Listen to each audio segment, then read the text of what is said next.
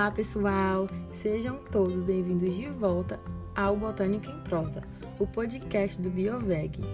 Eu sou Eduardo Cavalcante, estudante de Ciências Biológicas da Unilab, integrante do grupo de pesquisa em Biologia Vegetal Bioveg e bolsista de Iniciação em Desenvolvimento Tecnológico e Inovação CNPq. E hoje eu vou falar um pouco sobre um bioma exclusivo do Brasil, a Caatinga. Bem, o nome Caatinga se originou dos índios tupis-guaranis, os primeiros habitantes da região. No tupi, Ca significa mata e tinga, branca.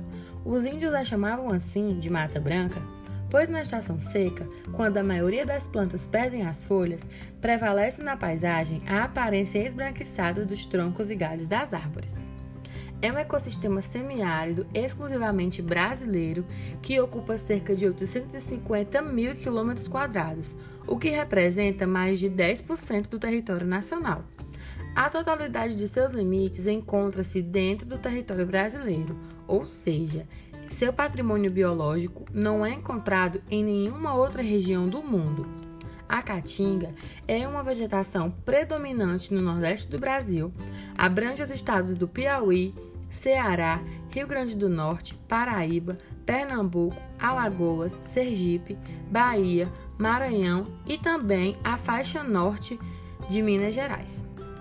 Faz limite com outros três biomas do país: a Amazônia, a Mata Atlântica e o Cerrado. De todos os estados em que ocorre a caatinga, o Ceará é o que possui maior parte de seu território formado por esse bioma. O clima predominante é o semiárido. Ele constitui uma característica importante que determina a natureza da caatinga. A temperatura média anual varia de 25 a 30 graus Celsius e é mais ou menos constante em toda a região. O sistema de chuvas divide o ano em duas estações, a estação seca e a estação chuvosa. O período chuvoso é curto, de 3 a 5 meses de duração, e geralmente de janeiro a maio. As chuvas são concentradas nesses primeiros meses do ano. Já o período seco, ou estiagem, ocorre na maior parte do ano de 7 a 9 meses, entre junho e dezembro. O Decreto Federal de 20 de agosto de 2003 instituiu o dia 28 de abril como o Dia Nacional da Caatinga. Essa data foi criada com o intuito de não apenas homenagear esse bioma único, mas também de conscientizar as pessoas sobre a importância da sua conservação para o equilíbrio ambiental. Esse ecossistema é formado por manchas de florestas sazonalmente secas e vegetação esclerófila, que é a predominância de espécies arbóreas e arbutivas. A vegetação é formada predominantemente por espécies lenhosas caducifólias de pequeno porte e plantas com espinhos.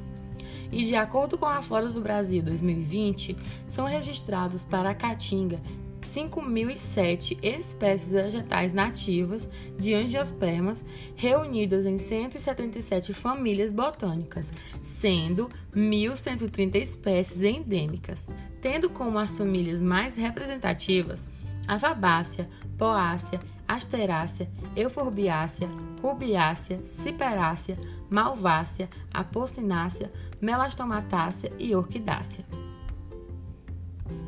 As espécies da caatinga fornecem inúmeros produtos diferentes que servem diretamente para o consumo popular, como também produtos que podem ser comercializados.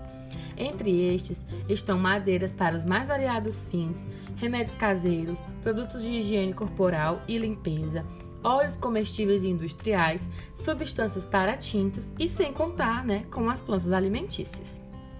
A caatinga, ela possui tantas adaptações ecofisiológicas e morfológicas que impressionam. A flora da caatinga possui características peculiares adaptadas a ambientes secos, as plantas xeromorfas.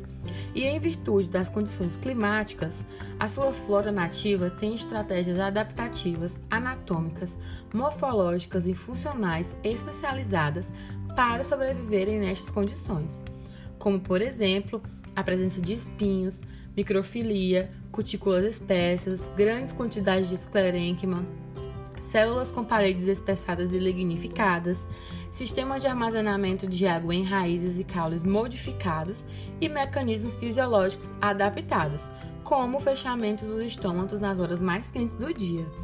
E embora possua inúmeros atributos, a caatinga está na lista dos biomas menos estudados no Brasil.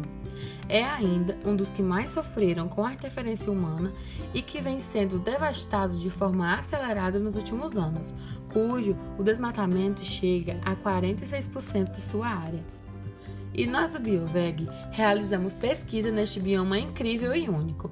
Os trabalhos que desenvolvemos são intitulados de lignificação e resistência à seca em plantas nativas da caatinga, avaliação de plantas da caatinga tradicionalmente reconhecidas como úteis à alimentação animal e análise de lignina em forrageiras nativas da caatinga. Nós somos muito gratos pela oportunidade de estudar esse bioma que, sem dúvidas, é sinônimo de resiliência. E temos muito mais sobre estes projetos lá na nossa página do Instagram, que é bioveg.unilab.